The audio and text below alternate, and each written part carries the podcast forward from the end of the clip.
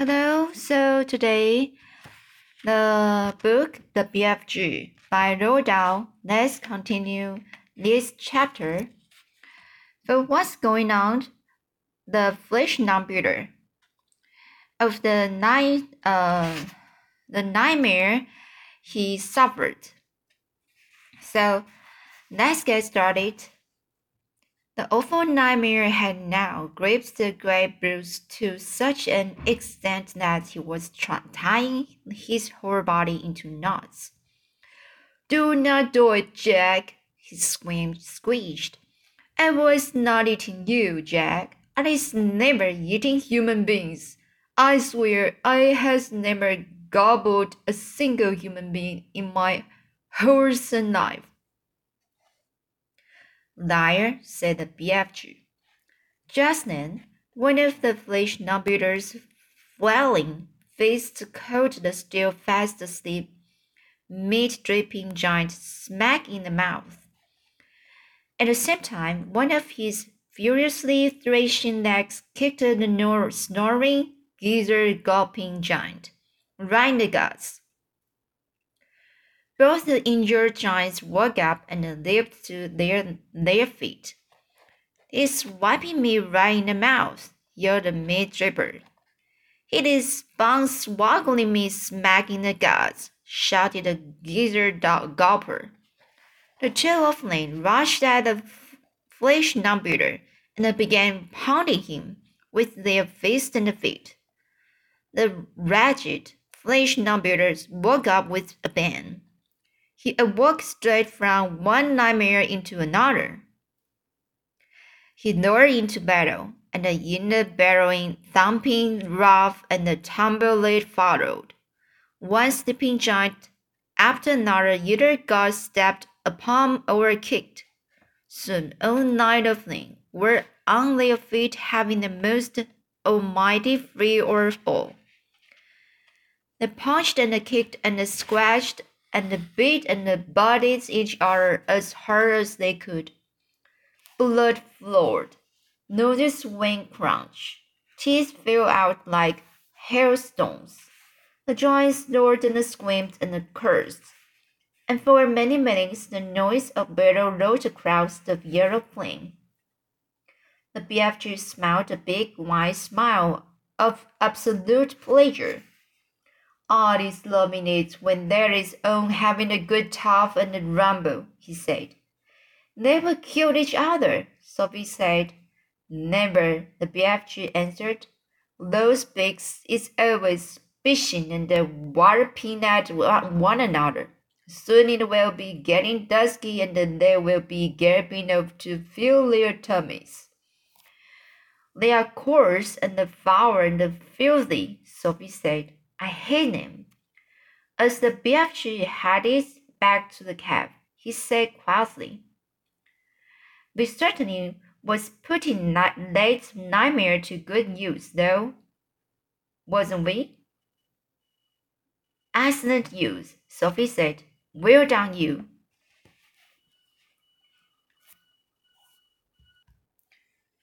So, next chapter dreams. The big friendly giant was seated at the great table in his cave, and he was doing his homework. Sophie sat cross-legged on the tabletop nearby, watching him at work. The glass jar containing the one and the only good dream they had caused that day stood between them. The BFG, with great care and patience, patience, was printing something on a piece of paper with an enormous pencil. What are you writing? Sophie asked him.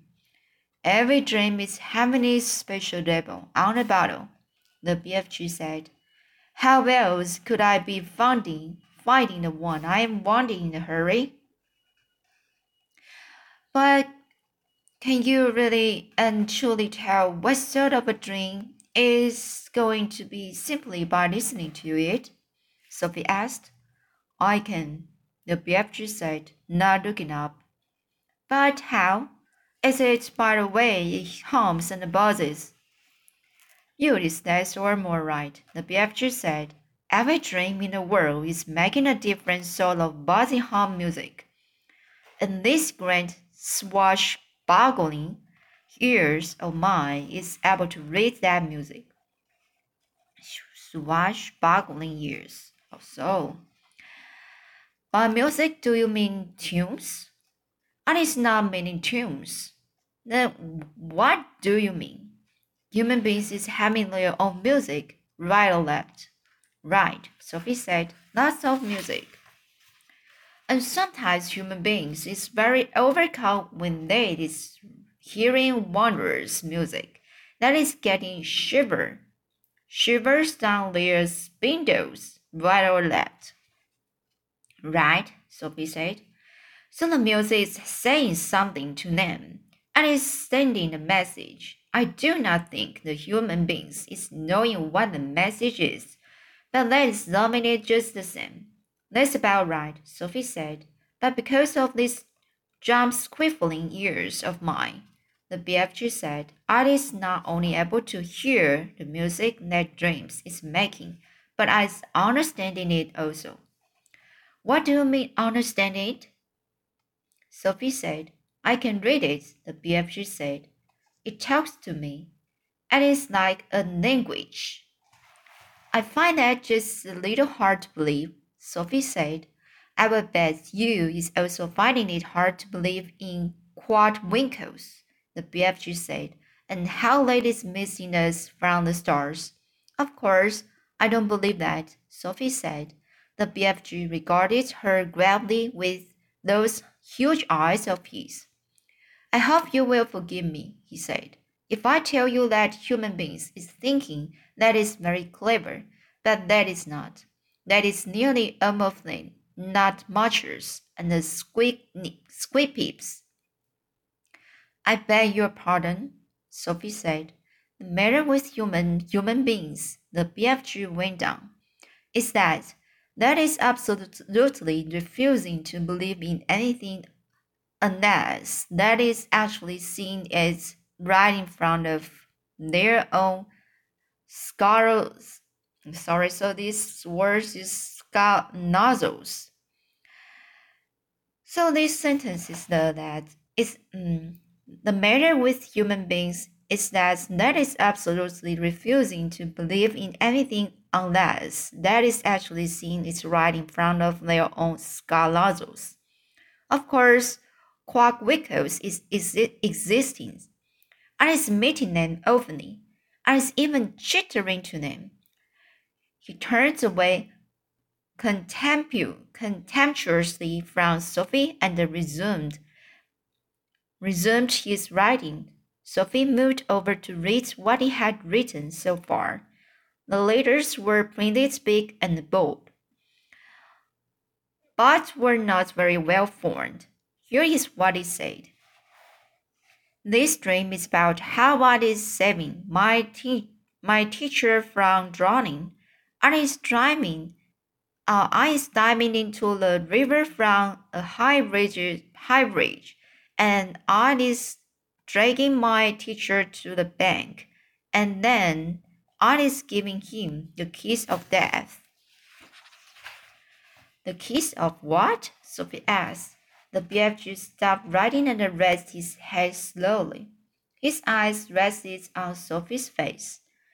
I is telling you once more before, he said quietly, that I is never having a chance to go to school. Is full of mistakes. That is not my fault.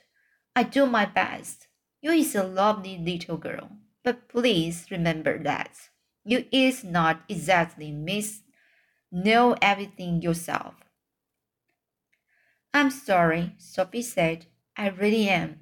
It is very rude of me to keep cor- correcting you. The BFG gazed at her for a while longer. Then he bent his head again to his slow, lip, laborious writing. Tell me honestly, Sophie said, if you brought this dream into my bedroom when I was asleep, would I really and truly start dreaming about how I saved my teacher from drowning?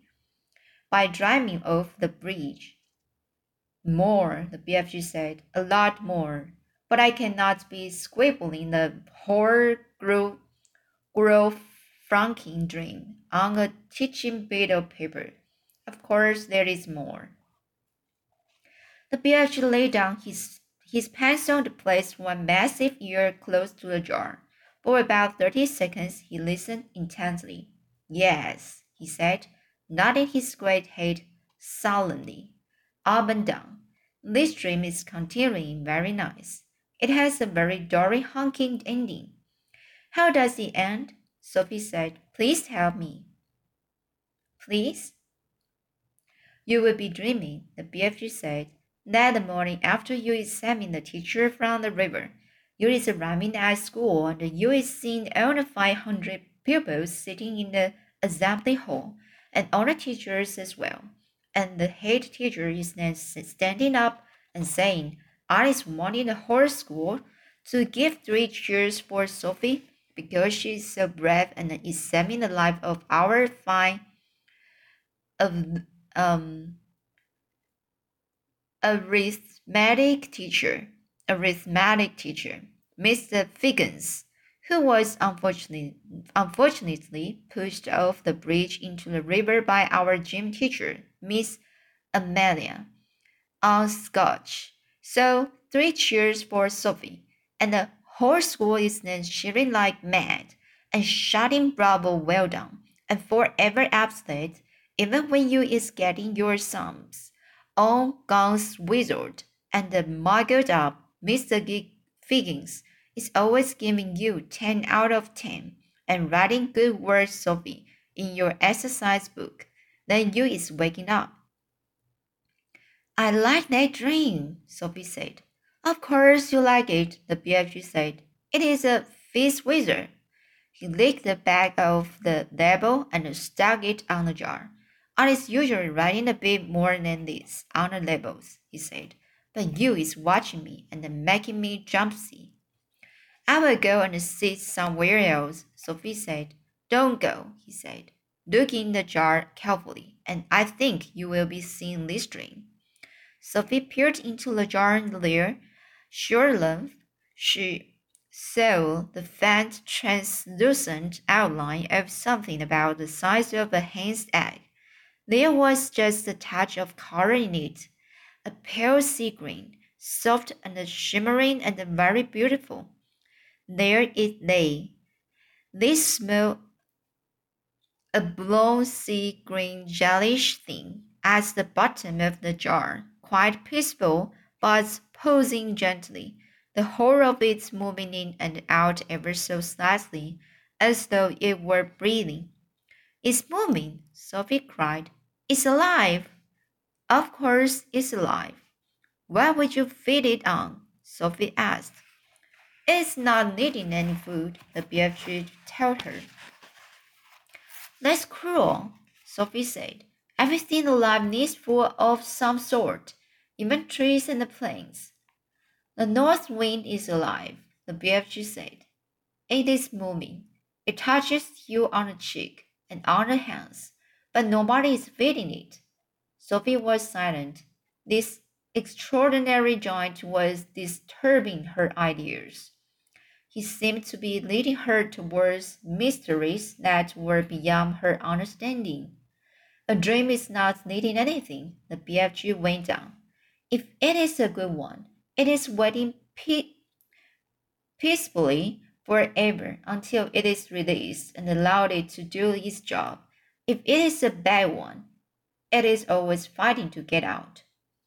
The BFG stood up and walked over to one of the many shelves, shelves and placed the latest jar among the thousands of others. Please, can I see some of the other dreams? Sophie asked him. The BFG hesitated. Nobody's ever seen them before, he said. But perhaps after all I is letting you have a little peep. He picked her up off the table and stood her on the palm of one of his huge hands. He carried her towards the shelves. Over here is some of the good dreams, he said. The phizzwizards.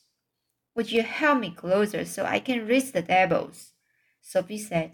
My labels is only tiny bits of it, the BFG said. The dreams is usually much longer. The labels is just to remind me. Sophie started to read the labels. The first one seemed long enough to her. It went right round the jar, and as she read it, she had to keep turning the jar. This is what it said. So, let us read Farming's school story. Sorry. So, let's go continuing the farming story for next time. Okay, so see you.